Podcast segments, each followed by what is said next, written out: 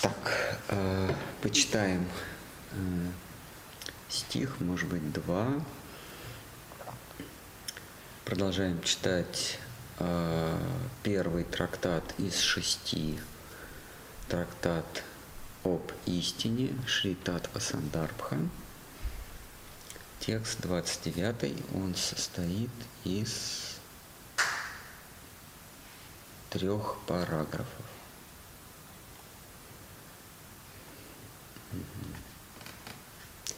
Если есть вопросы, то куда их писать? В, в интернете. Если есть вопросы, пишите их в интернете. Предварительно заведите себе аккаунт. Итак, трактат об истине Татва Сандарбха. 29.1. 29, Ниже приводится слово признательности и почтения сказителю Шимат Бхагаватам, а также коротко определяется идея Бхагаваты через чувственное состояние сказителя. А, цитата а, Шимат Бхагаватам 12.12.69. Это практически последний стих Шимат Бхагаватам. Практически а, то, чем завершается это эпическое произведение из 18 тысяч текстов. Я припадаю к стопам сына Вьясы, юродивого Шуки, кто словом своим истребляет все пороки человеческой природы, кто вечно пребудет в недосягаемом для смертного блаженстве, кто непрестанно лицезрит Кришну в его забавах с возлюбленными слугами – кто вещает миру о прекрасном лицедее и дозволяет смертным пригубить мед чарующих Господних игр. Шримад Бхагаватам 12, 12, 69. Шидхара с вами так толкует данный стих. Сута выражает почтение своему учителю. Сва Сукха Нипхрита Чета – чье сердце само собой исполнено счастья. Потому он оставил прочие мысли. Будучи счастлив сам собою, он покидает область внутреннего блаженства, очарованный играми безупречного лицедея. Я склоняюсь к стопам того, кто явил миру свет истины, наделил мир Писанием Шри Бхагаватаю, кое указывает человеку на высшую цель жизни –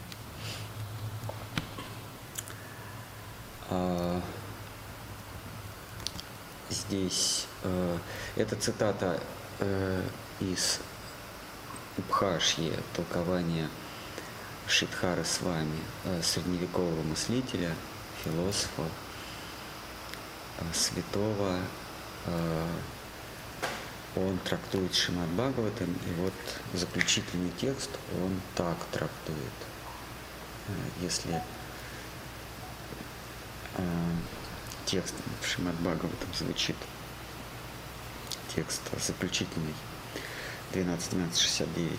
Я припадаю к, к ногам сына Вьяса, юродивого Шуки, кто словом своим истребляет все пороки человеческой природы. Штхара с вами, он как бы пересказывает этот стих своими словами. Сута выражает почтение своему учителю – э, Шуки, чье сердце само собой исполнено счастья. Он оставил прочие мысли. Будучи счастлив сам собой, он покидает область внутреннего блаженства, очарованный играми безупречного лицедея. Я склоняюсь к стопам того, кто явил миру свет истины, наделил мир Писанием, Шри Бхагаватам. А, Здесь, э, здесь говорится о том, что э, есть такая категория э, субъектов, живых существ, их называют атмарамы. Это те, кто блаженен, блажен сам собой. Атма Рама. Атма это сам, Рама радуется. А радость его, радость этих атмарам – это высочайший уровень духовного духовного а, достижения, высочайшего уровня духовной эволюции, радость они черпают сами в себе. То есть их, их сознание, их мысль для того, чтобы пребывать в блаженстве, не цепляется ни за какой объект. А в, латынской традиции а, они называются субъект. Субъект это тот, кто для собственного существования, для самоощущения не нуждается в посторонних предметах. Он субъект. Он может существовать сам по себе. То есть для того, чтобы испытывать радость, ему не нужно отправлять мысль на какой-то объект, ему не нужно о чем-то думать. Сама по себе мыслительная деятельность без интенции, без привязки к какому-то объекту доставляет величайшее удовольствие. Это очень сложный, это невероятно трудный уровень а, сознания, когда субъект испытывает радость, испытывает счастье, а, не опираясь э, на какой-то посторонний предмет, будь то Бог или будь то какие-то мирские предметы. Он черпает радость, не опираясь ни на что. И э, здесь э, автор Шимат Бхагаватам, вернее, сказитель Шимат Бхагаватам Сута, он говорит, а, но оказывается, вот это состояние а, черпания радости в себе, не опираясь ни на что другое, оно неустойчивое. Стоит а, на горизонте показаться а, лилия, а, игре а, прекрасного абсолюта, как немедленно вот это состояние а, оканчивается, состояние равновесия или черпания радости внутри себя, состояние устойчивости, самадхи а, распадается. А, вот об этом этот текст, что он покидает шу, э, э, шука, он покидает область внутреннего блаженства, то есть блаженство, не опирающееся ни на что – он покидает эту область, очарованный играми безупречного лицедея, очарованный играми Кришны. Я склоняюсь к стопам того, кто явил миру свет истины, наделил мир писанием Шибагаватую, кое указывает человеку на высшую цель жизни. Вот эта последняя фраза указывает человеку на высшую цель жизни, нас отсылает к самому началу Шимат Бхагаватам. Шимат Бхагаватам начинается с вопроса а, царя Парикшита, для чего мы живем, какова цель жизни. И а, его вопрос отличается от его вопрос о смысле жизни отличается от такового, от такового вопроса о смысле жизни простого человека, обывателя нас с вами. Потому что, а, во-первых, Парикшит, который задает этот вопрос, во-первых, он а, знает, что через несколько дней он умрет, то есть он приговорен к смертной казни. И второе, он в жизни достиг всего, о чем а, мы можем только мечтать, о, о чем живое существо в материальном мире может только мечтать. Он молод, красив, полон сил, а, богат, знаменит, знаменит своими добродетелями. То есть он добрый, великодушный, справедливый, а, обладает властью, ему подчиняется. Он, он унаследовал всю империю пандавов а, в юном возрасте. И этот, этот человек, который до, достиг того, о чем другие только мечтают, этот человек задается вопросом, а для чего мы живем? нам как бы показывает, что даже если ты достиг всего в внешнем мире, всех, всего, всех возможных благ и целей, а все равно а, ты будешь задаваться вопросом, ради чего все это. А, и дальше в этом стихе говорится, что Шука отвечает на этот вопрос. Поведав Шимат Бхагаватам, Шука отвечает на вопрос, ради чего мы живем, и отвечает на вопрос человеку, который осознал тщетность существования и скоротечность, и осознал неминуемость и гибель. Итак, а, заключительный параграф 29 стиха. В этом же ключе мы рассматриваем речь Шри Шуки во второй книге, начинающуюся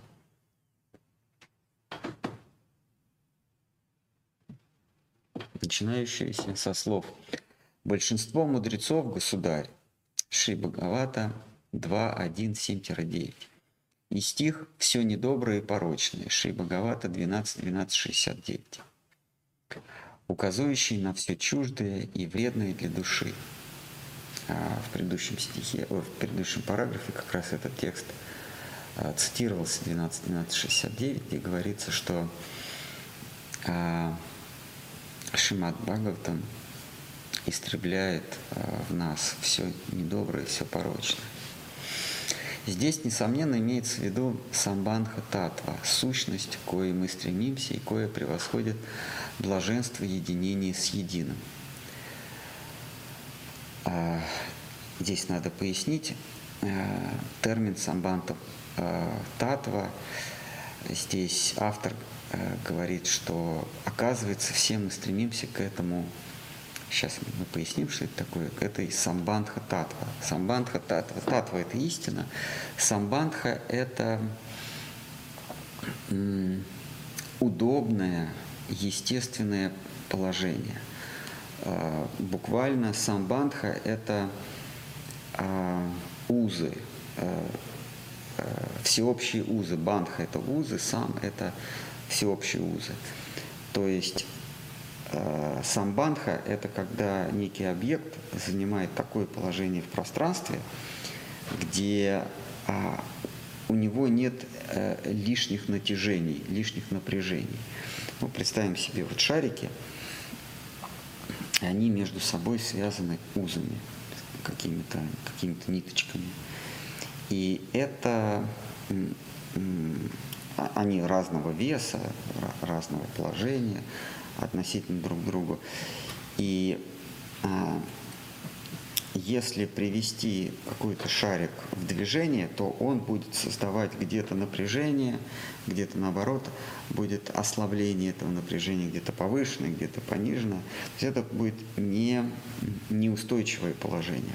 Он будет постоянно стремиться, вот этот вот шарик внутри, да, он будет э, стремиться занять такое положение, где он а, находится в равновесии. А динамическое, динамичное поступательное движение а, с, в связи с, с единым абсолютом, с Богом.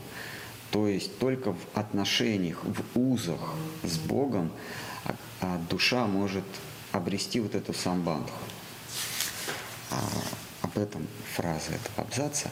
Здесь, несомненно, имеется в виду самбандха татва – сущность, кое мы стремимся, кое превосходит блаженство единения с единым. Да, то есть нечто, что некое состояние, которое превосходит блаженство единения с единым. Состояние не единения с единым, а состояние э, динамической связи с ним, состояние или отношения с ним. Не единение, но отношения. А сущность сия именуется высшим безупречным, что влечет к себе своей игрой.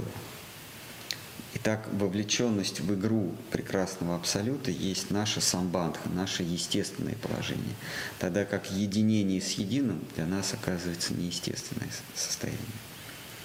Сущность, что выражена целиком и полностью в имени Кришна, неотразимый – кою живописует Шри Бадараяна Вьяса в состоянии внеземного восторга.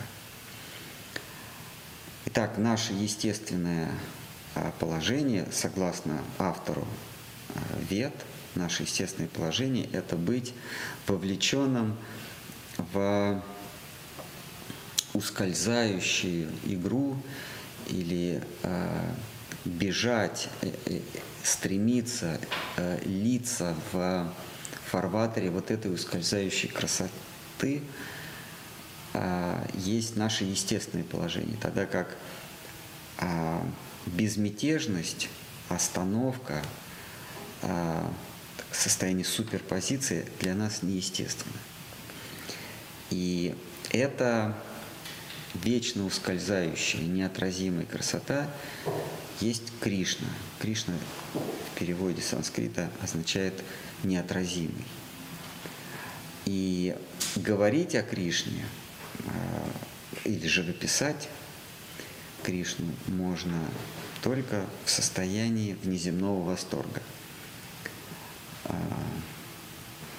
и здесь же указывается на цель человеческой жизни, кое обозначено словом «прайоджина». Прайоджина – это счастье чистой любви, что связывает душу с неотразимой красотой. Из этого, в свою очередь, становится ясен способ достижения абхидея этой цели. Такой способ почитания его, который порождает чистую к нему любовь. Шука, сказитель Шри Бхагаваты, назван в данном стихе сыном Ясы, потому как он, согласно э, Брахма Вайварти Пурани, был свободен Кришниным благословением от обольщения обманом самого своего рождения. Данный стих произносит Шри Сута, обращаясь к Шри Шаунаки. Шунака был председателем собрания мудрецов, которые решали, каков путь обретения свободы, достижения цели человеческой жизни в грядущий век, век Кали. А, и Шаунака вспоминает, что среди собравшихся присутствует некий сута, который был наделен Баладевою тысячу лет назад а, благословением, вот так, так он здесь называется, он наделенный а, долгой жизнью. Тысячу лет назад он был наделен долголетием самим Баладевой и был наделен способностью запоминать все, единожды услышав это. И Шунака, председатель собрания мудрецов, обращается к сути. А, мы знаем, что тысячу лет назад ты присутствовал на легендарном соборе, легендарном собрании, где состоялась беседа царя Парикшита и а, его учителя а, Юном Шукой – не мог бы ты нам пересказать их беседу? Вот, собственно, 29 текст у нас закончен. Есть ли какие-нибудь вопросы? Если нет вопросов, то... Есть? Есть вопросы еще с того раза остались, есть свежие? Давайте с того раза. Закрываем гештальты. Тут еще как-то давно Миша Устинов спрашивал, есть ли в ведических писаниях какая-то информация о дежавю или вещих снах? Информация есть, но чаще всего то, что мы называем сны, это работа ума, чаще всего. Существуют вещи и сны, но это сны самоочевидные. А, это такие сны, когда у тебя не возникает а, сомнения, тебе пришло это свыше, или это работа свободного ума. Если сомнений нет, если это самоочевидно, тогда это а, сон с э, из трансцендентного, а, то есть недоступного моему уму и моим чувствам мира, трансцендентного. чаще всего, настолько чаще, что это примерно 100%, это работа ума. Мы, наш ум, он работает с образами, с ощущениями, которые мы получаем от наших чувств. Чувствами, у нас пять чувств. Глаза, нос, уши, язык, а, кожа. Мы собираем ощущения с помощью этих органов чувств. Эти ощущения попадают к нам в, а, в процессинговый центр, и эти ощущения – приобретают э, очертания, становятся образами. Есть некие ощущения, которые я называю звуком. Есть ощущения, которые я называю цветом. Есть ощущения, которые я называю запахом. И когда мы бодрствуем, э, э, душа э, проходит четыре фазы, четыре фазы состояния. Это бодрствование, легкий сон, глубокий сон и бодрственное сновидение, глубокий сон и забытие. Вот такие четыре состояния. А, а, когда мы бодрствуем, ну на самом деле это называется сон, потому что первое то, что назвал бодрствование, это глубокое просветление. Ну, вот, давайте считать, что вот то, что мы, мы сейчас испытываем, это бодрствование. Наш ум, он загружен, э, бесперерывно загружен э, чувственным потоком. А наш ум постоянно вовлечен в деятельность чувств. Вот э, есть такая практика медитация. Это когда ты освобождаешь ум от чувственных образов. Э, ты не думаешь о том, что ты обоняешь, о том, что ты слышишь, о том, что ты испытываешь на вкус, к чему прикасаешься, что видишь. Ты ум отрываешь от их чувств. Такая вот существует практика. Так вот, когда э, человеку отходит ко сну, то чувственный, чувственный поток, поток ощущений прекращается, он как бы отрывает себя от чувств. Но ум продолжает работать. То есть ум работает с образами, а, которые он а, получил а, в течение дня, в течение бодрствования.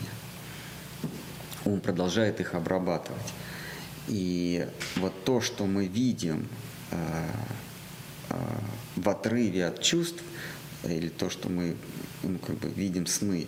Это просто работа ума, а, который сейчас уже предоставлен сам себе, без, а, отключенный от чувственного потока.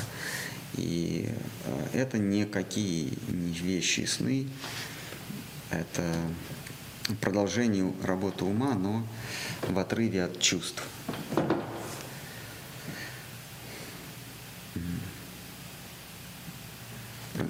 Вещий сон – это когда что-то высшее, в философии это называется трансцендентное, дает о себе знать. И тогда это самое очевидное.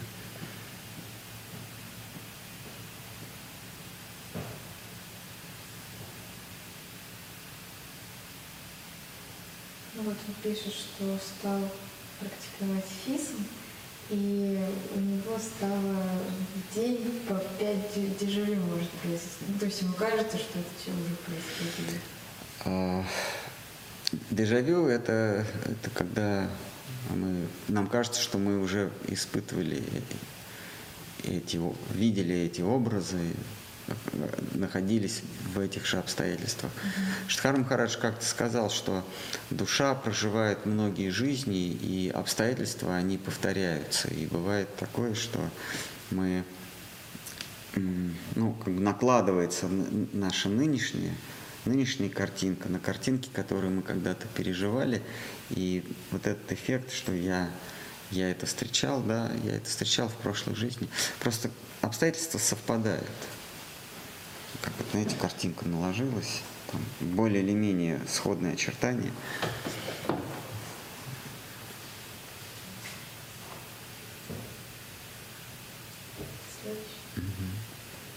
Махараш, читание Махапрабху как отдельная личность имеет свою обитель? Да. А, это обитель на это обитель в Галоке, во Вриндаване.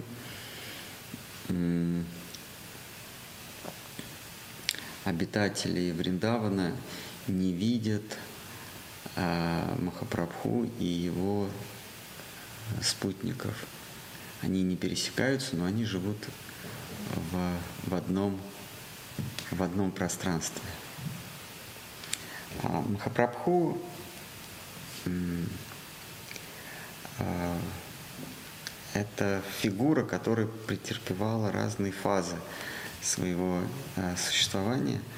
Махапрабху как а, Нимай Пандит, Махапрабху как принявший чин отречения и проповедующий религию нынешнего века, и, наконец, Махапрабху в Джаганатхапуре, когда, когда мы говорим э, Шри Кришна читание, Радха Кришна Нахи Ани. Махапрабху – это Радха и Кришна в одном лице. Вот они соединяются, и получается фигура, фигура э, Махапрабху. Это а, абсолютная красота с, с такой добродетелью, как милосердие. Кришне не присуще милосердие. А Кришна – это абсолютный эгоист. Он не... Он, он сам для себя и сам по себе. Он живет не ради других. А он не жертвенная фигура – а его прямая противоположность, высшее женственное начало, это, жер, это жертвенная фигура. Она все от себя отдает. Полное, полное самозабвение, самопожертвование. И когда абсолютный эгоист, абсолютная красота, которая все к себе притягивает, все в себя вбирает, встречаются с абсолютно жертвенной фигурой получается красота, исполненная э, доброты, милосердия, красота, исполненная милости. И это и есть э, Шри э, Кришна Читания. Это абсолютная красота, преисполненное милосердие. А, в свой, в свой отрезок зем, земного пути Кришна читания вот в этой своей, в этой своей ипостаси пребывает в Пуре, в, с преданными в Гамбире. А, когда а, приятельница Кришны а, во время любовного хоровода в лесу преисполнились, преисполнились непомерной гордости за то, что Кришна, они, они испытали гордость, потому что Кри, подумали, что Кришна принадлежит им целиком. И Кришна от них сбегает. И они пускаются на поиски Кришны. И они обнаруживают, что, что он сбегает не один, потому что здесь, а, здесь две пары следов, а тут вдруг следы становятся одна пара следов, но глубже. И они заключают, что, наверное, он ее взял на руки. А вот здесь, значит, сорваны э, цветочки жасмина и малики. Э, э, наверное, он собирал э, той, с кем, с кем он убегает. Но а, они ищут его, и когда они находят его на берегу Емуны, оказывается, что, что он снова один. То есть э, непонятно, с кем он сбегал, какая-то виртуальная фигура. И вот там, где Кришна сбегает с той своей возлюбленной, это они его не видят, потому что это, это Махапрабху. Они не видят, потому что Махапрабху, он как бы в параллельной реальности оказывается там. А, Кришна, сбегающий со, со своей госпожой, это Махапрабху. Они вместе соединяются. Вот там, где он ее берет, а, происходит их соединение. А, там есть обитель Махапрабху именно в Галоке, не в Вайкунхе, не в Царстве Божьем, ни где-либо еще в духовном мире Махапрабху не присутствует. Ну, короче, жители Вриндавана, получается, это единственное, что они не видят на вот этого обителя. Да, там они не видят, э, они не видят Махапрабху. Э, э, но, но служат они ему только они ну, вместе с ним сходят? Высшее женственное начало, когда отделяется от него, то оно растворяется в толпе, в толпе других служителей. А, и после этого он задается вопросом, а что она испытывает? Он понимает, что он испытывает, а что испытывает она. Для этого ему надо войти в ее в ее шкуру, то есть быть обли... в обличии ее. И так он не сходит в наш мир раз в Кали-югу, раз в день Брахмы, точнее.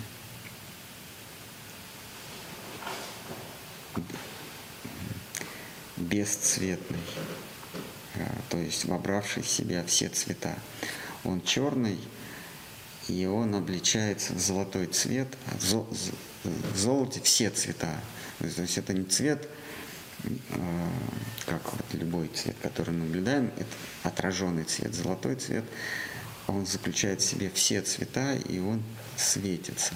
А черный забирает все цвета. Она отдает все цвета, а он забирает все цвета. Вот когда они соединяются, получается Кришна внутри а, золотого Гауранга. Э, золотой аватар, бесцветный, потому что в золоте все цвета заключены. Есть еще вопросы?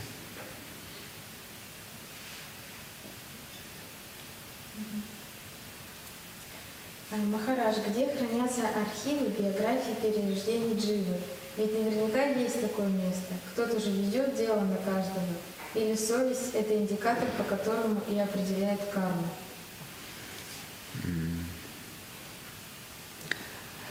А, они хранятся, эти архивы, но это не географическое место. То есть это не то, что куда-то куда подключиться и прочесть их можно. А, они хранятся в, в архиве бога э, судьбы Ямы. Судьба Яма на санскрите.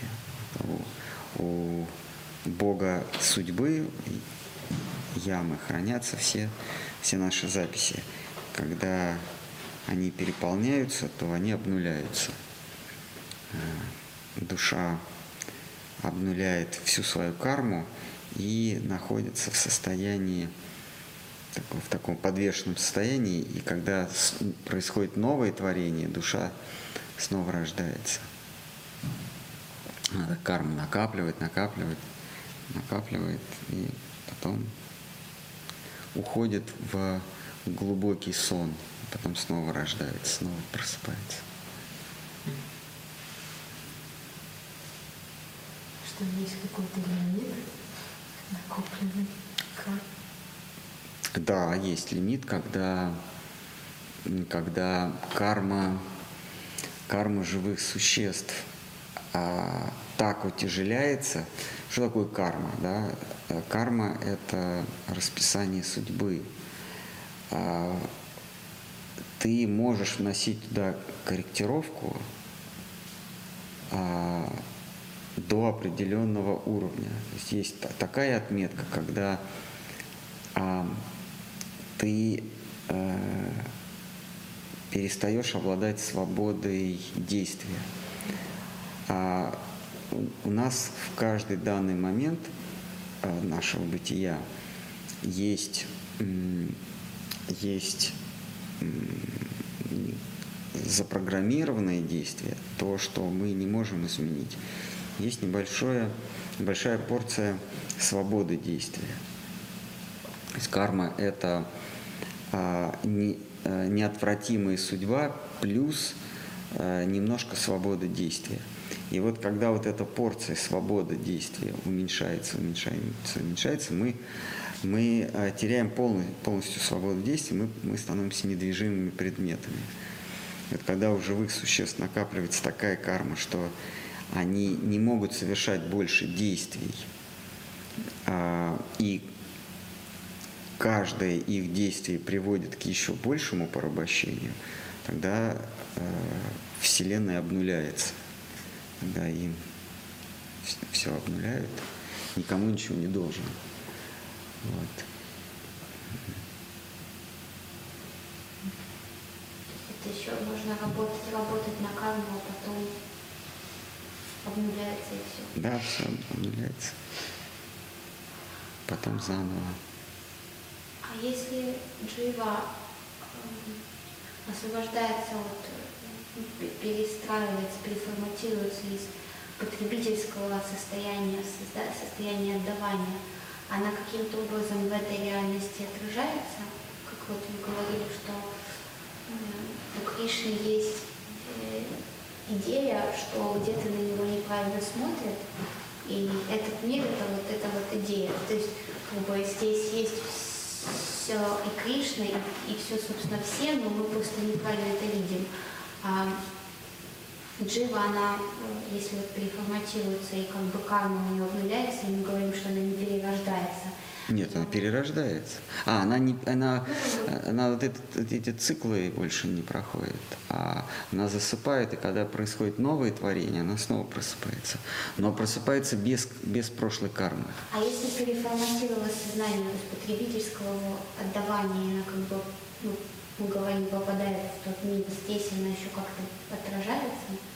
А достаточно осознать себя наблюдателем, субъектом, и карма обнуляется. То есть джива может себе, душа может обнулить свою карму, но а, не действиями, потому что каждое действие приводит к э, качанию маятников в противоположную сторону, а, а сознание того, что я есть субъект.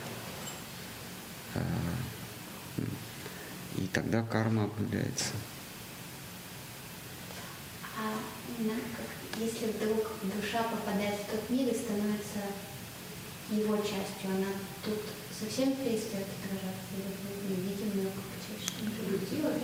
Ну, да. Где физическое тело нет. Субъект не обязан иметь физическое тело. Э, субъект.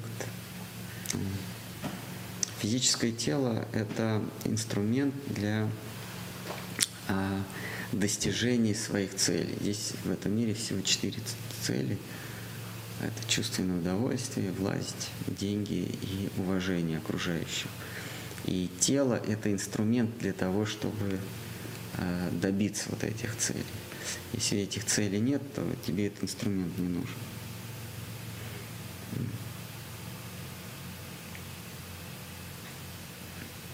Субъект, то есть душа, она трансцендентна, или точнее трансцендентальна к этому миру.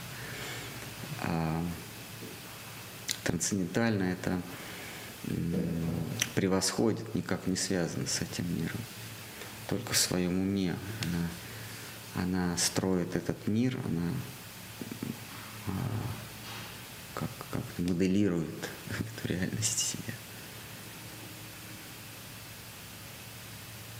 И, и получает тело в зависимости от своих желаний и заслуг, получает то или иное тело.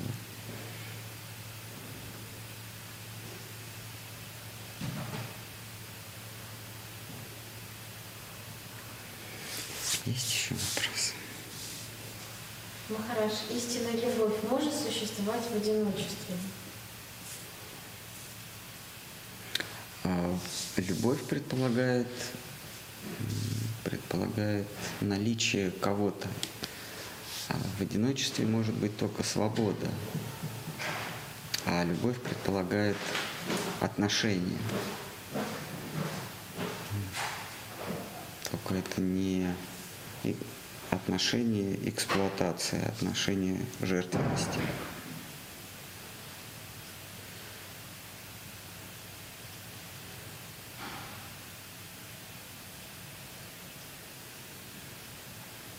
Такое. Любить в принципе, да, в одиночестве. Я людей люблю, они меня нет, за это я их ненавижу.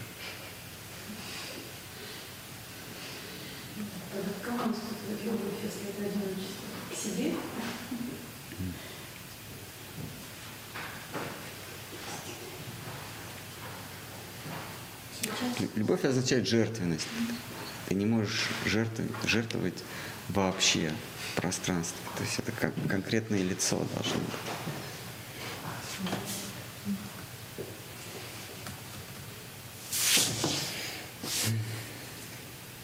Джива может существовать без формы или всегда находится в какой-то?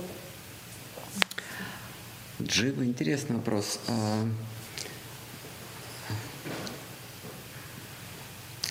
Джива, она без формы, без очертаний. А, она не имеет начала и окончания. А, душа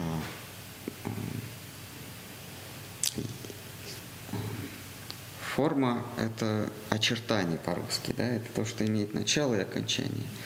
Например, форма звука – это вот тишина, потом давление на ушные перепонки, потом опять тишина. Вот это вот от начала давления до окончания давления мы называем звук, это форма, такая вибрация. А душа, она не имеет начала и окончания. В этом смысле у нее нет формы. Форма всегда начало и окончание. Либо в пространстве, либо во времени, что одно и то же. Время и пространство – это одно и то же. Просто по-разному мы смотрим на одну и ту же вибрацию. Она нам кажется то пространством, то временем. А у души нету а, начала и окончания. В этом смысле у нее нет формы. У души нет формы в зримом мире.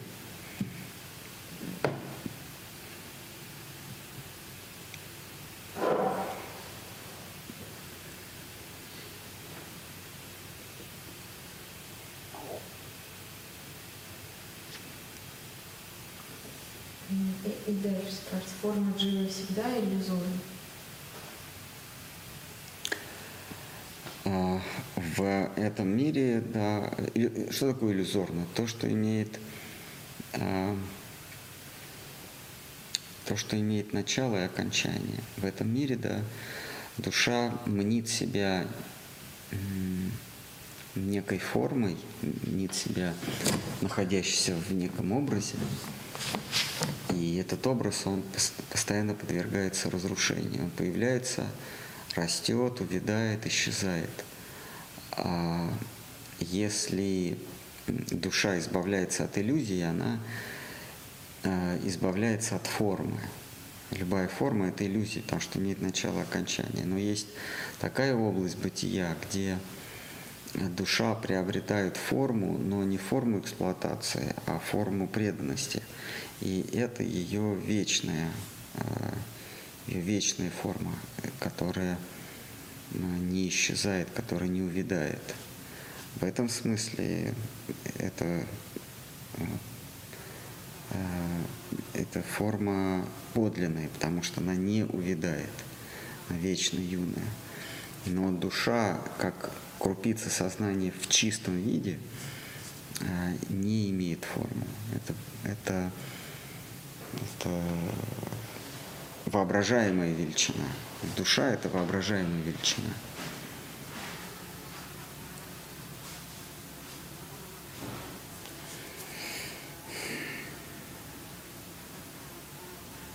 Кришна действительно в нас нуждается, или мы необходимы лишь как объект, объект его насаждения? То есть мы что-то значим для него?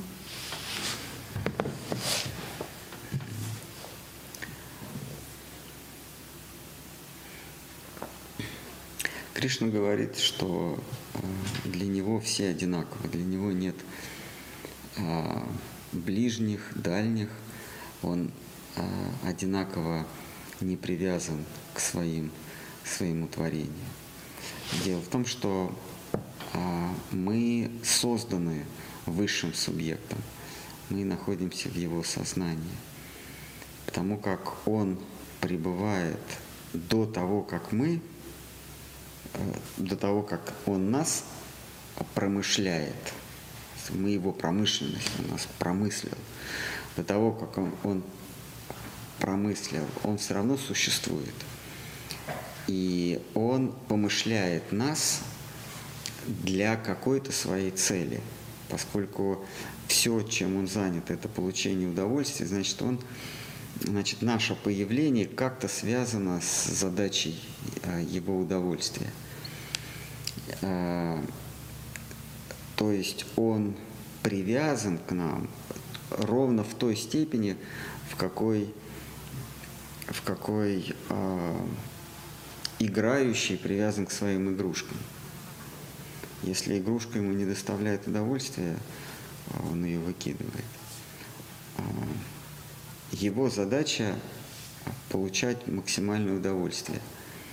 А мы, а наше существование или наше удовольствие, или вообще наше, наше счастье, это вторично для него. Или даже третично, или вообще занимает сотое место. У него главная задача им, э, радоваться. А,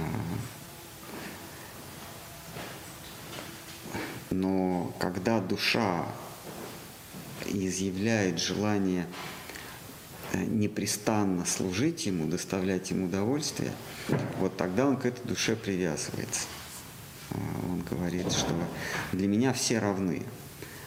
А, другими словами, что есть вы, что вас нет, я от этого а, не испытываю ни печали, ни радости. Мне все равно, есть вы или, не, или вас нет.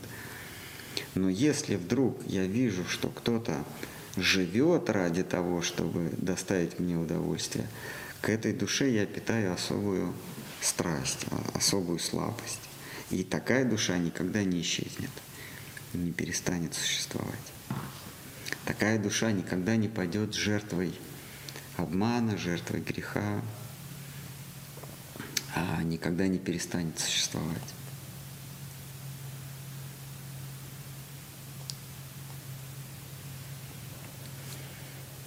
кто-нибудь еще хочет умыть руки в переносном смысле.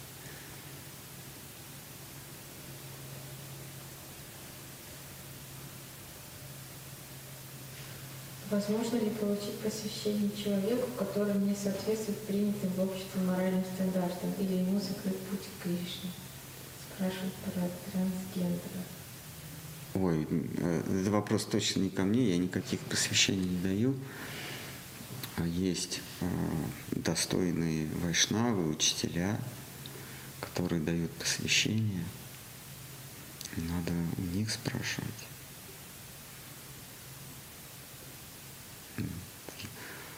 Вот, ну, если, ну, если э, где-то трансгендером откажет, то, то, наверное, возможны варианты. Может, имеется в виду, может ли он быть, ну, любое существо недостойно посвящения? Любое существо достойно посвящения, конечно. Собаки, муравьи, все достойны посвящения.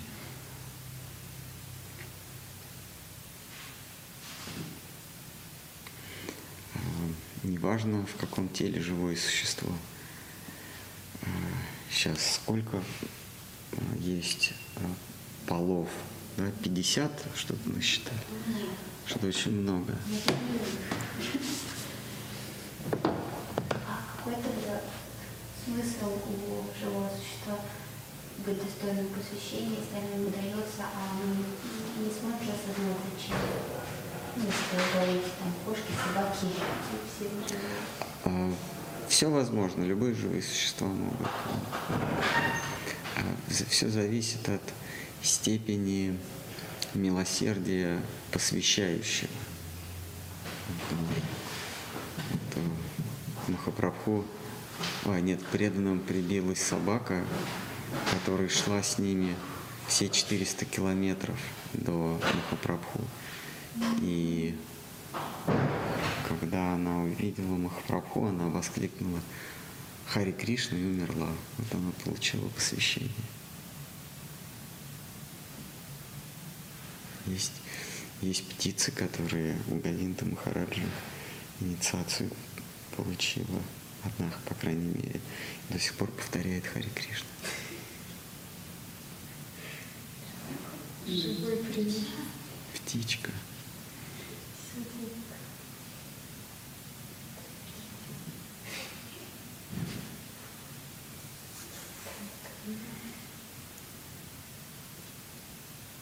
И такой еще вопрос. Можно допустить, что для людей, воспринимающих мир трехмерное измерение, Земля круглая, а кто четырех, то плоская? Спасибо. Все можно допустить.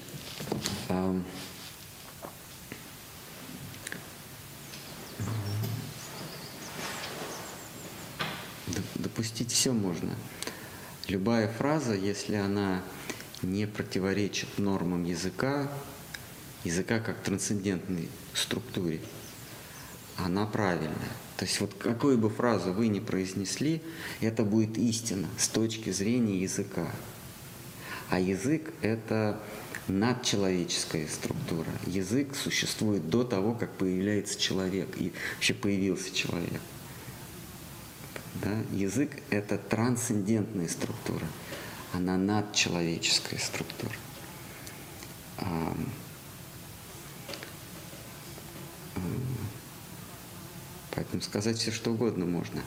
Если говорить о плоской и шарообразной Земле, то тут все сводится к доказательствам. А, а, люди всегда считали, что Земля плоская. Ну, они заблуждались. Приходят ученые новой эры, которые говорят, мы не верим на слово ничему. У нас другой подход к познанию мира. Этот подход называется естествознание. Этот подход предполагает доказательства. Доказательства, а, экспериментальные доказательства какого, какого-либо тезиса.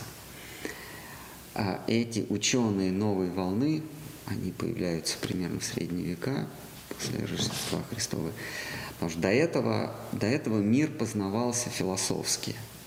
Мир не познавался экспериментально, естествознанием. Появляется такая отрасль познания мира, как наука, которая говорит, мы не верим ничему, что вы до этого говорили. Плоская земля, звезды – это ангелы, которые ходят по небу. А, там, а, на краю океана стоят атланты или еще что-нибудь такое, какая-нибудь гора там высоченная. Мы в это ничего не верим. Адам и Ева были. Мы не верим. Мы а, а, будем познавать с помощью эксперимента. И мы заявляем, что Земля имеет форму шара. А, Так они говорят. Мы э, с другой стороны говорим, «Так отлично, вы сами заявили, что вс- э, всему есть доказательства. Так докажите, что Земля шарообразная. Как только вы докажете, что Земля шарообразная, э, мы первые примем эту истину. И вот прошло, проходит одно столетие, другое столетие, третье столетие, и они не могут доказать, что Земля шарообразная. При том, что доказывается это очень просто. Вы летаете в космос, так по- полетите в космос и сфотографируйте земной шар. Только без компьютерной графики и без фотошопа. Вот просто сфотографируйте зем- земной шар. А, Вы же фотографируете, вот э, э, есть такой э, ресурс НАСА в интернете, они постоянно, чтобы мы не забывали про них, потому что они получают сотни миллиардов долларов каждый год, чтобы, они чтобы мы про них не забывали, они нам какие-нибудь новости каждый день что-нибудь новое. Вот, новости типа, вот сегодня я читал, оказалось, что Марс вращается быстрее, чем мы думали. Ну, так оказалось. Вот раз такая новость. Или а, еще одна новость. О, еще одна новость. На МКС а, в пыли обнаружились частицы, которые опасны для здоровья. И все. И уже несколько минут человек, проч- прочитавший эту новость, э, думает об этом, что Марс вращается. Или, например, недавно обнаружилась, обнаружена звезда, э, э, спутники, а планеты вокруг, кото- планета, вокруг которой чистый алмаз. Ну, чистый бриллиант летает. Или какие-нибудь облака из серы. И вот они постоянно нас вот бомбят вот этими новостями. А, так вот, э, и нам постоянно из, э, вот тоже, по-моему, вчера была новость, э, сфотографировали самую далекую звезду. Э, Значит, телескоп э, э, Чарльз Уэбб, который летает где-то там в Солнечной системе, он сфотографировал самую дальнюю звезду от нас. Расстояние до нее 35 миллиардов световых лет. Это сфотографировали. Так что, э, так э, почему этот э, Чарльз Вебб не развернет, вот не, не дальние звезды за 35 миллиардов световых лет, а вот так вот на Землю повернется и меня сфотографирует. Вот. Просто вот в прямом эфире меня или кого-нибудь вот так. И все. Вот оно на, на- на- земном шаре. Или, например, э, показать, как предмет уходит за горизонт постепенно. Вот берем какой-нибудь корабль, а, и он, и он а, плывет от нас, ну или мы от него плывем в, в ясную погоду, в штиль. И вот этот корабль или какая-нибудь буровая вышка нефтяная, вот постепенно за линией горизонта туда уходит. Все, доказательство того, что горизонт уходит туда, закругленный. И больше ничего не надо, это же не так сложно. Взял моторную лодку, взял э, телескоп, и просто смотришь, как а, а, предмет в ясную погоду без волн уходит за линию горизонта. Но ведь, но ведь все, что мы видим, прямо противоположное. А предмет, он не уходит за линию горизонта, а он уменьшается, уменьшается, уменьшается. Мы берем э, зум, увеличиваем, он снова становится большим, потом снова уменьшается, но никак не уйдет за линию горизонта.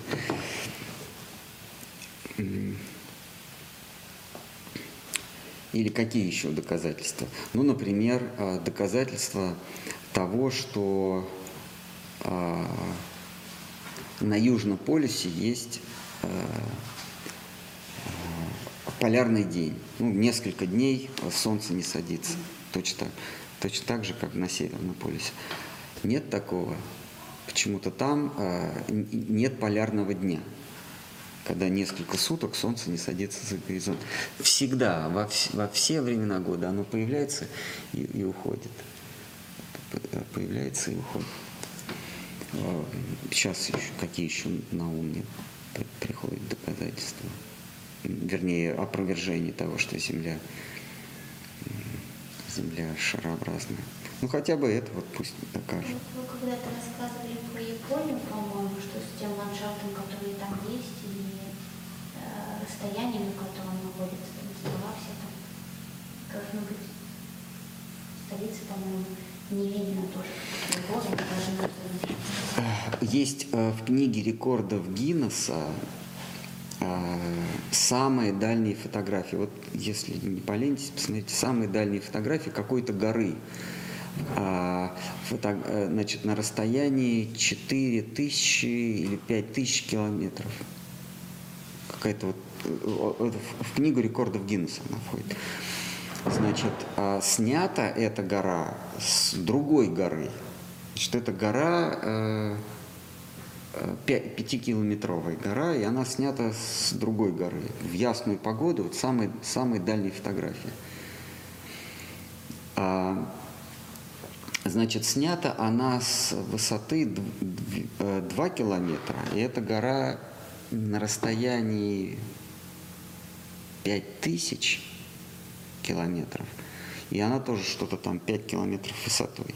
5200, что-то такое. Если мы берем формулу э, э, окружности Земли, или как это, это короче, по-русски, закругление Земли, изгиба Земли. Есть формула в интернете, можно найти.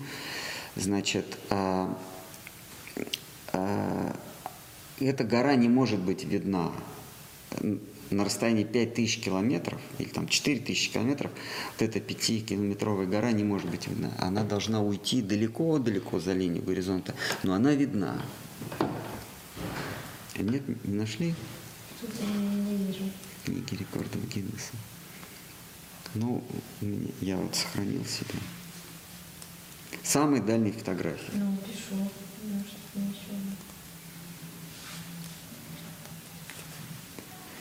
Большая. Небольшая, а нет, у меня есть в телефоне, я просто сейчас мне не найду.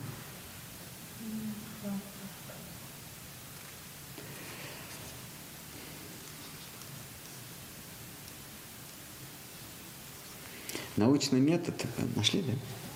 Научный метод подразумевает два подхода. Это верификация и фальсификация. То есть, когда у вас есть некий тезис, некое, некое предположение, научное утверждение, и вы находите хотя бы одно опровержение, то это, то это этот тезис он становится неверным. Вот э, хотя бы одно опровержение – корабль не уходит за горизонт, а он просто уменьшается по закону оптики, по закону перспективы. Все, опровергните это, тогда будем разговаривать. Ну покажите, как корабль уходит за линию горизонта.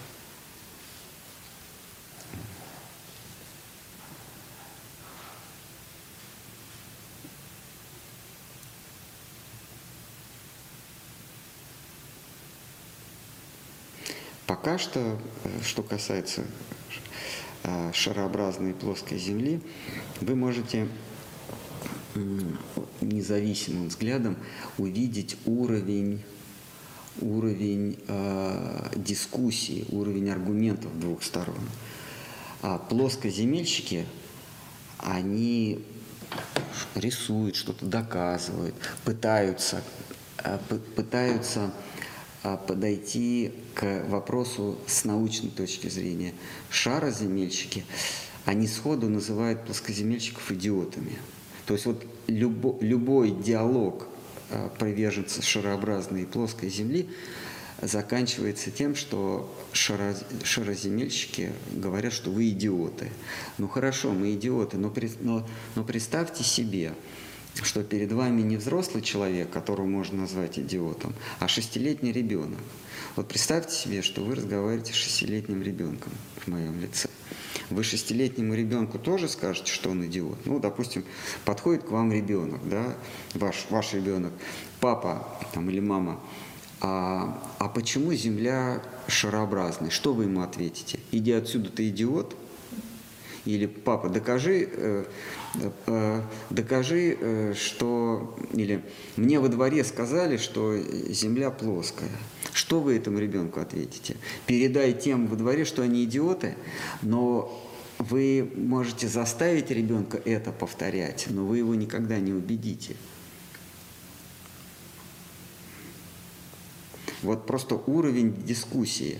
А одна сторона другую все время называют идиотами. Никаких, э, э, никаких доказательств не приводится. Вот мы смотрели, по-моему, с, э, в Ютубе ролик, там, значит, выходит ученый, по-моему, зовут Владимир Сурдин. Он, он говорит, есть два доказательства, неопровержимых доказательства, что Земля шарообразная. И приводит аргумент, если бы Земля была плоская, то корабль не уходил бы за линию горизонта а он уменьшался бы. Но поскольку, дальше он говорит, но поскольку э, морские объекты уходят за линию горизонта, постепенно исчезают, это доказывает то, что Земля шарообразная. И ему, ему насыпают в, в ролике э, э, в его, ну, в в его, значит, в, в Ютубе ему насыпают короткие ролики, что, что корабли не уходят за линию горизонта, а просто уменьшаются. Если взять хорошую оптику, там, а, вот этот корабль, который якобы ушел за линию горизонта, при э, с хорошей оптикой он снова, снова появляется. Потом снова он уходит, снова его увеличивает с помощью зума. А, Вот таков уровень аргумента. Это ученый, который а, на камеру врет. Вот. Или я э, читал позавчера какой-то, совсем не относящийся к этой теме, что там про политику. Значит, человек доказывает какой-то свой- свои политические взгляды и говорит, и это очевидно так же, э, э, так же как, э, как Земля шарообразная. Все, это очевидно. Но доказать они не могут. Нашла вроде бы. Да? Э, Какой-то пик Гаспар. Точно. Французских Альпах. Да. 443 километра. Здесь прям карта есть. Откуда фотографировать? 443 километра до него. Да. Это самая... Дистанция. Да, это самая дальняя фотография. Да, да, в 2016 году Точная. мгм, Марк Брэд. Да, и, и снято с расстояния 443 километра. С Испан... the Spanish И эта гора должна уйти за горизонт. Но ее видно. Да. Это доказательство того, что, что, по крайней мере, во французских Альпах земля плоская. Ну вот, я же не, не выдумываю, вот пик как Гаспар книга рекордов. в книге рекордов Гиннесса.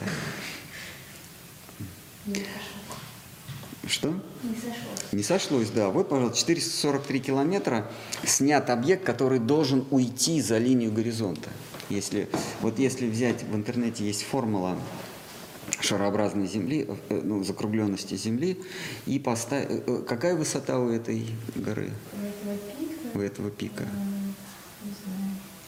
Причем он виден не, не просто верхушка, а он полностью виден. Эта гора видна полностью. да, здесь прям фото приложено. Фото приложено. Это не то, что он за линией горизонта, вот, э, вот этот вот пик виден. Она полностью видна.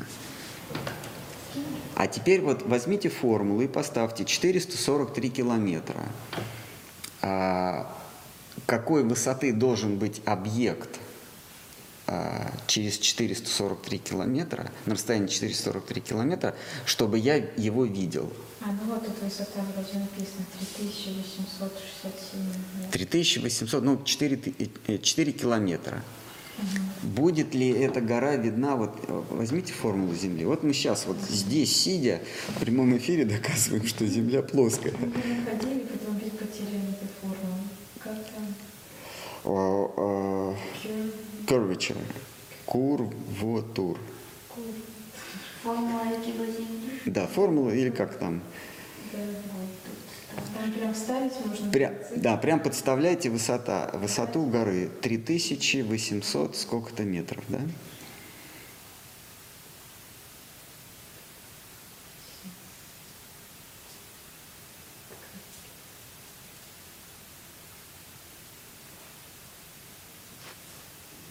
Так, ага, distance. Distance Какой у нас distance? 443 километра. Это прям в кни- в книге рекордов Гиннесса, да? Ну, говорят так. 16 года. Ну, это для референции, если кто-то... Сейчас по этому запросу выдает э, самая актуальная фотография Земли из космоса, только там вот черная, за свет и точка голубая. Понятно. По-русски, смотреть, э, а по-английски он выдает еще какие-то результаты. По-русски нет ничего. Так, ну, Но формула Земли. э, да. Какой высоты должен быть предмет, чтобы я мог его видеть на расстоянии 443 километра? 14, что ли? 14 километров. Ну да. Это формула, формула изгиба Земли. Формула, да? А мы с вами видим гору, Четырех. 4000 О. Тысячи. э, ну, 3, 3 800, 3 кило. А, а при, при расстоянии до объекта 443 километра я должен видеть э, верхушку 14 километров. Да, да, 14, 14.7. ну, 15-километрового объекта. То есть, если мы возьмем палку высотой 15 километров и будем от нее отдаляться, то на расстоянии 443 километра я увижу верхушку этой палки. А я вижу трехкилометровую гору полностью. 3000 метров. Ты- ну, 3 километра. Ну, 3 километра 800 метров я вижу полностью. Я не вижу верхушечку, а я вижу полностью эту гору. Там, там не только там весь хребет видно. Весь хребет даже виден. Это есть доказательство того, что Земля плоская. Сколько бы, сколько бы, как они говорят, в, над лунным проектом в НАСА работало 400 тысяч человек. Но не может, не может же 400 тысяч человек врать. Конечно, не могут. Но я вам формулу даю. Кроме того, есть э, судебные решения. Кто-то хочет усомниться в, в, э, а- а, компетентности американского суда. Есть судебное решение э, в Америке, что доказательств того, что Земля шарообразная, не существует. Это вынесено судебное решение.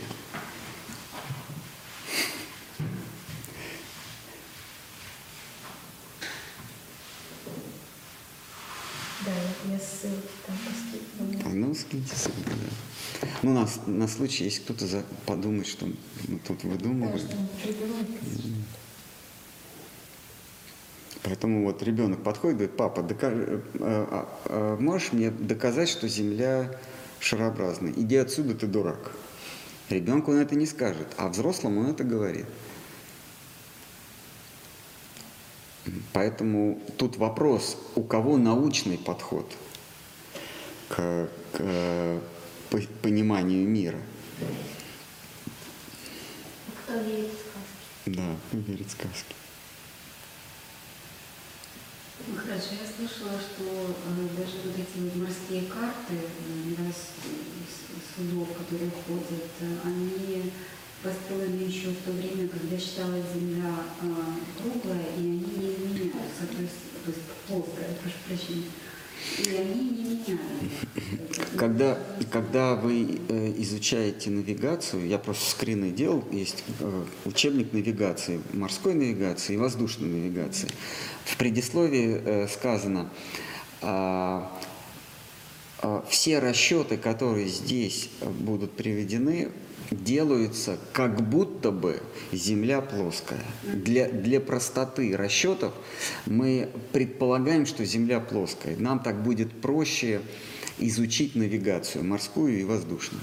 Но, Прям в предисловии, как будто бы. ну, а как же тогда выстраивают они свои маршруты, ведь все равно будет погрешность, как же они тогда попадают в нужные точки? И- не- Улетают в космос, Да. Считают, что плохо. Ну, я не знаю, я вот, вот, вот он, мы сейчас здесь, сидя за, за 10 минут, доказали, что Земля плоская на основе эксперимента. Что они там выдумывают, что они, это уже не так важно. Есть такой любопытный ролик э, в Ютубе.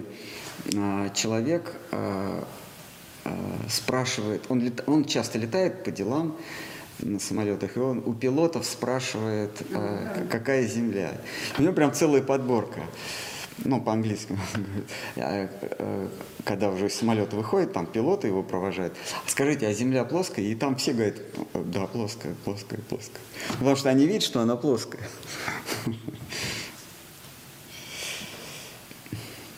Так, ну давайте, мы отклонились, мы вообще про Кришну здесь собрались. Это какая-то ерунду. Мы просто к этой теме все время возвращаемся.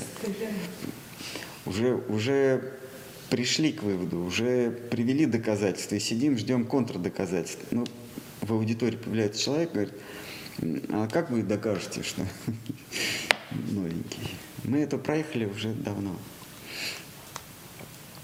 Еще Аристотель считал, что Земля плоская. Какие еще могут быть возражения? Давайте вопрос, может. Где-то в пятой песне Шамадвагутам смотрительница публичного дома была предана Кришне. Можно ли сказать, что преданный поддерживает грех, или как правильно это понимать? Смотрительница прям? Что там прям? Раб- работница отеля Подушкина?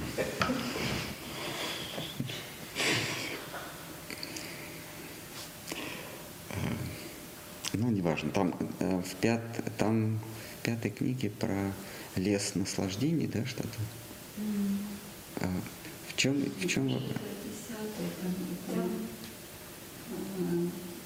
Хорошо бы- Там, где горбунью он исправил, она же потом держала, ну, ну, вроде бы как обычно. Это имеется в виду. А, ну, хоро- и что? И, и- а и что вам не нравится? Ну, ну, спрашивается, можно ли сказать, что преданные Кришне поддерживает грех? Можно. Сказать можно. Все, что не противоречит а, структуре языка, есть истина.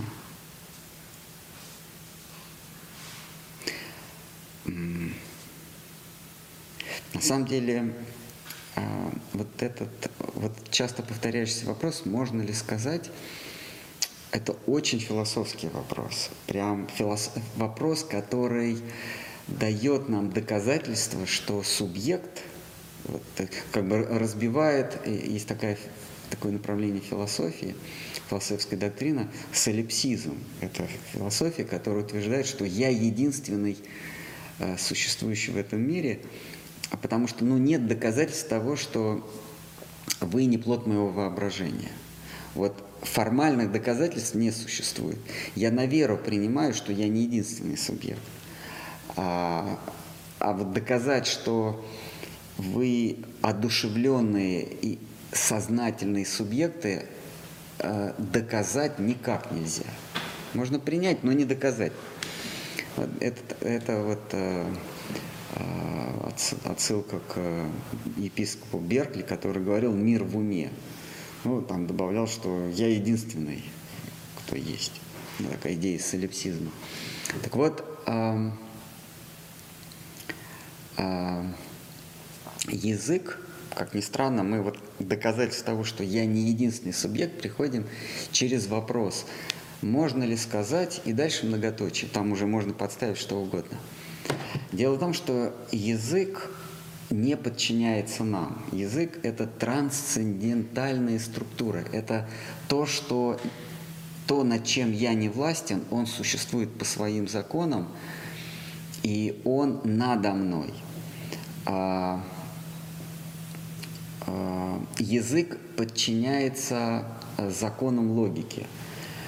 А, например, а, я могу изменять слова, но вот структура, допустим, это есть шахматы. А я могу э, на разных языках это, это есть шахматы, эти три слова, они могут звучать как угодно. Но сама по себе структура это есть то-то во всех языках одинаковое. Язык подчиняется законам логики. Эти законы существуют до того, как человек в принципе появляется. Человек живет и мыслит по неким законам, по законам логики. Человек говорит, я пришел, я приду, сколько этого. Это все подчиняется нек, некому математическому, э, э, нек, некой математической форме. И она не придумана, логика не придумана человеком. Законы логики, ну как, какие законы, да, А, например, а, а, один предмет не может находиться, не может, не может существовать и не существовать одновременно. Это вот один из законов логики. Архе, как мы говорим, да, такой, такой э, непридуманный нами закон. И та- таких законов несколько, основополагающих. И они существуют, эти законы. Есть человек, нет человека. И язык, он подчиняется законам логики. Мы не говорим э, просто так, мы говорим, э, ну если это не бред, набор слов, то мы в своем языке подчиняемся законам логики, а язык предполагает наличие коммуникации. Язык предполагает наличие общения. Поскольку язык есть выражение трансцендентного, то есть надчеловеческого, и язык при этом предполагает наличие коммуникации, это означает, что есть тот, с кем я буду коммуницировать. Тут вот надо логически связать вот, вот эти два тезиса. Из этого следует, что я не единственный субъект. Из этого следует, что я не единственный в мироздании. Такая. Поэтому эти вопросы очень хорошие. Они заставляют нас встряхнуться, осознать, что мы есть вечные субъекты, вечные наблюдатели, не подверженные, подверженные законам, данным нам свыше, трансцендентным законам. Мы подчиняемся чему-то высокому, оно называется трансцендентная структура. И трансцендентная структура есть воля Бога. Логика, она дана Богом. А, а, и мы лишь подчиняемся логике. Почему мы подчиняемся логике? Потому что мы говорим языком логики. Нельзя, даже если мы захотим, мы не сможем э, говорить не языком логики. А, а, это называется трансцендентное, оно выше нас.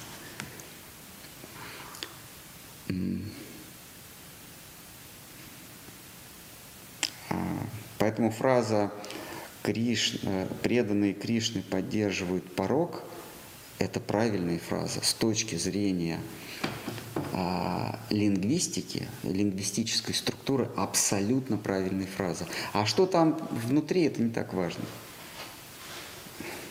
Сказать же можно. Сказать можно, да. Получается, если использовать действительно научный подход к изучению всего в этом мире, то можно доказать существование ну, Бога. А, а что такое научный подход? Экспериментальный? Нет. Эксперимент, э, чувственный эксперимент не дает нам, а, не дает нам доказательства существования того, что не имеет э, э, причины, Э, научного доказательства того, что не имеет причины и того, что не имеет начала и окончания. Потому что эксперимент, он э, чувственный эксперимент или опыт, он позволяет нам регистрировать только то, что имеет начало и окончание. А то, что не имеет начала и не имеет окончания, мы не, мы не сможем опытно, опытным путем схватить. Э, не получится. Но если мы к опыту подсоединяем рассудок, разум, это, э, это, э, это философское постижение истины или Бога, а тогда да, мы можем, ну тоже до определенного уровня, можем постичь существование Бога, но не каков Он. А, то есть а, мы с помощью чувственного эксперимента выясняем, что есть что-то помимо меня. Вот я, вот я ощущаю, я не знаю, это я или нет. Но я предполагаю, что это не я. То есть это что-то, которое не является моей сущностью, что-то вне меня. Дальше я задаюсь... На этом можно эксперимент заканчивать. А, а, а, научный эксперимент полезен только до первого ощущения чего бы то ни было. Увидел я что-то, потрогал, понюхал. Я пришел к выводу, что есть что-то, что не я. А дальше. А совокупность этих что-то, оно бесконечно или нет? А есть что-нибудь за границами всего? Нет. Но здесь уже не чувственный эксперимент, здесь мы включаем рассудок. За границами всего нет ничего. А, дальше. А внутри границ всего э, бесконечность? Нет. Значит, все тире вернее, все равняется бесконечно. Потому что от обратного, если бы все было ограничено, а что тогда за, за, за границами всего? Там ничего нет, следовательно, все бесконечно. Если все бесконечно, а, и есть я, и есть а, не я, следовательно, а, бесконечное есть, а, а, превосходит меня. И, и это я называю Богом. Бесконечное э, в бесконечности э, содержатся все свойства ограниченного. То есть, э, если я обладаю разумом, то бесконечное тоже обладает разумом. А каким разумом? Бесконечным разумом. И вот мы так приходим. А, я обладаю силой, а бесконечное обладает бесконечной силой. Я обладаю разумом, бесконечное обладает бесконечным разумом. И вот это а, бесконечно разумное или всеведущее, а, всесильное и вездесущее, это есть определение Бога. Бог, Он вездесущ, всеведущ и всесилен. Вот мы с вами пришли к доказательству, но не с помощью опыта, а с помощью разума, что существует Бог, как объединяющий вот эти три, три свойства. А вот дальше уже каков Он, чем он занят, мы можем лишь э, предполагать, что если он всеведущий, если он всемогущ, вездесущ, то ему нечего добиваться. А что ему остается делать? Играть. И вот мы так начинаем нащупывать. Он играет, он, он э, бесконечно испытывает удовольствие. Вот мы нащупываем, нащупываем, но окончательно только если он сам явится к нам, и, то мы можем сказать, каков он. И то он всем является по-разному, в зависимости от глубины нашей преданности, от глубины нашего восторга, как мы сегодня читали о, о, о, Кришне, о Кришне можно, то есть о Боге можно говорить только в состоянии восторга. Если нет восторга, то это будет искаженная картина Бога.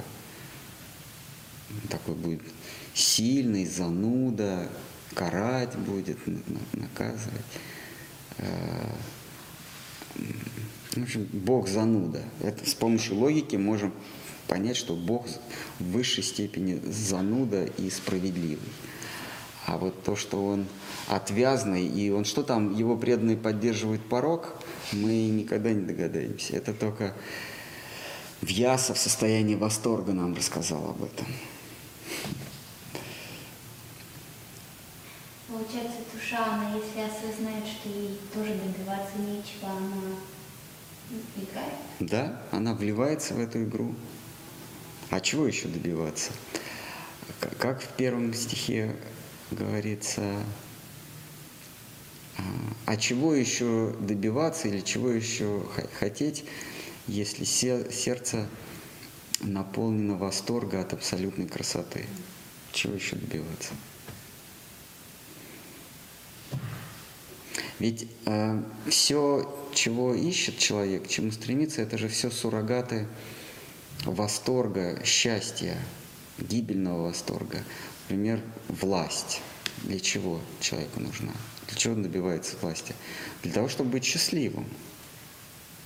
А для чего ему деньги? Для того, чтобы обрести счастье. То есть это деньги, власть, знания. Есть э, инструменты или промежуточные этапы для достижения чего-то более высокого. А если оно уже не зашло, это высокое, зачем тогда еще и шить. Да, как у, евреев спрашивают, Абрам, а, а что бы ты делал, если, если бы стал царем? Ну, я бы правил, я бы получал удовольствие, ну, еще немножечко шил. Ну, потому что можно же там продать.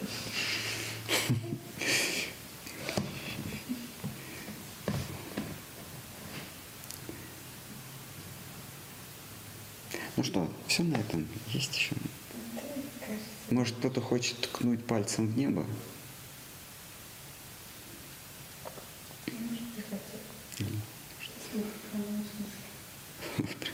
Поставить, поставить э, вопрос на ребро.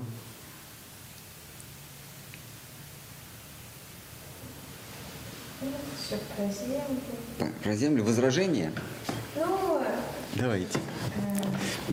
Мне всегда, мне всегда любопытно возражение слушать. Нет, ну, они тут э, пишут, что не могут найти подтверждение, что Аристотель считал землю О, плоской. виноват. Э, Виноват. Э, Я не помню, кто первый грек сказал, что Земля э, шарообразная, потому что он воткнул палку, и тень от палки в разное время суток была разная. Поэтому он сделал вывод. Ну да, там есть доказательства, э, основываясь на, на тени.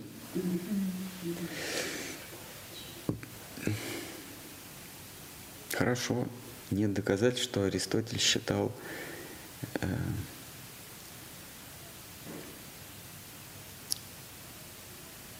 Землю шарообразной, э, плоской. Хорошо. Аргумент принят. Не нашли доказательства, что Аристотель считал Землю плоской. Следовательно,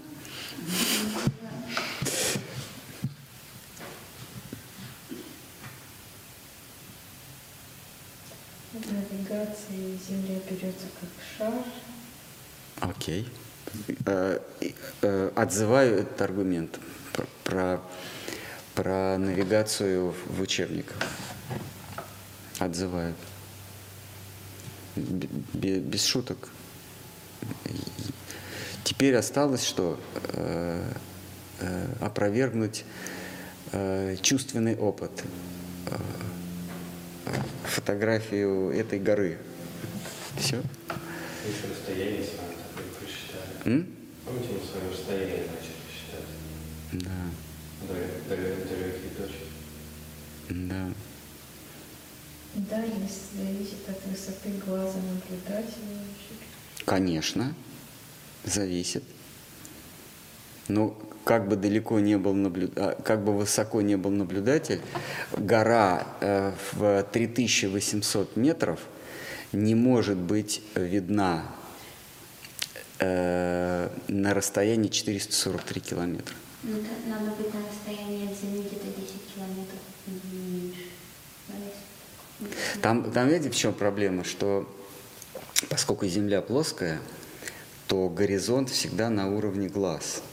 Как бы высоко ты ни поднимался над уровнем, э, на- над Землей, горизонт будет подниматься вместе с тобой. Если бы Земля была шарообразная, то вот у нас, кстати, здесь глобус. А виден? Да, Виден, да? да, да, верхушка. А? Вот, вот старинный глобус у нас тут.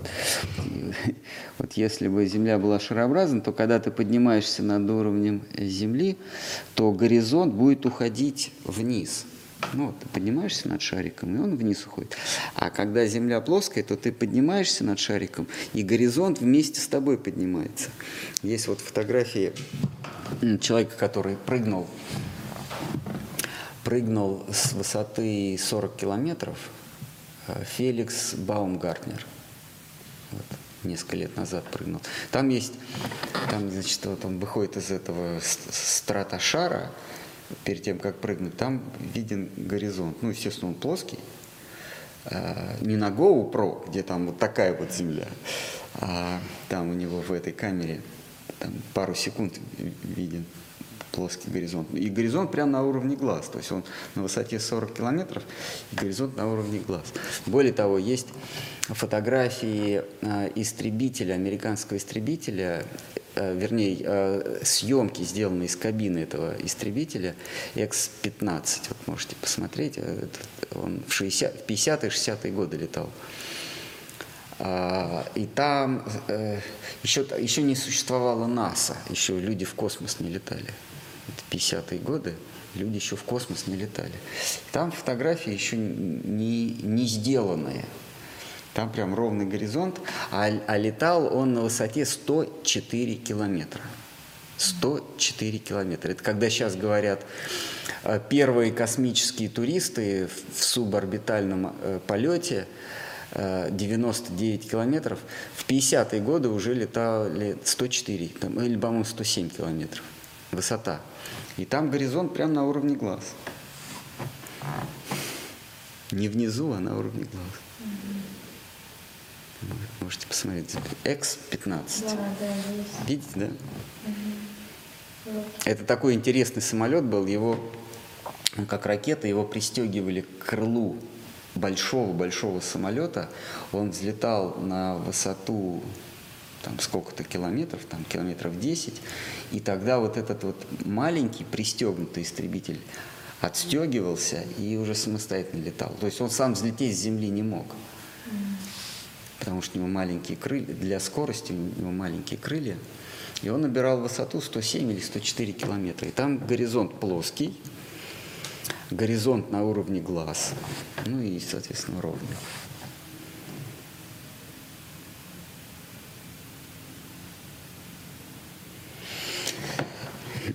Есть еще какие-то возражения? Что-то мы сегодня опять про плоскую землю. Все больше. Ну ладно, тогда что, Хари Кришна? Завершаем нашу сегодняшнюю встречу.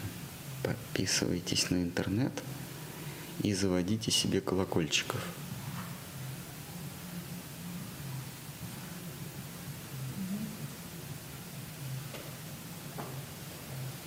Это у Ленца играет или там? Мне кажется, это праздник начался. А почему со стороны Ленца? М? Со стороны Ленца? Ну, может, я не знаю. Амбака говорил, что они могут там тоже. А, Он. А, можем сходить? А, а, Он что-то в, в чате написал, что туда надо сходить, отметиться. Да. Он просил... Это завтра в Ко- в колокол. А, в колокол. Да, говорит, 14 числа. У него там, у него там колокольчики, много прям можно звонить, целая капелла. Так, ну что, мы заканчиваем. Да? А? Что есть? Что? Что? Есть что?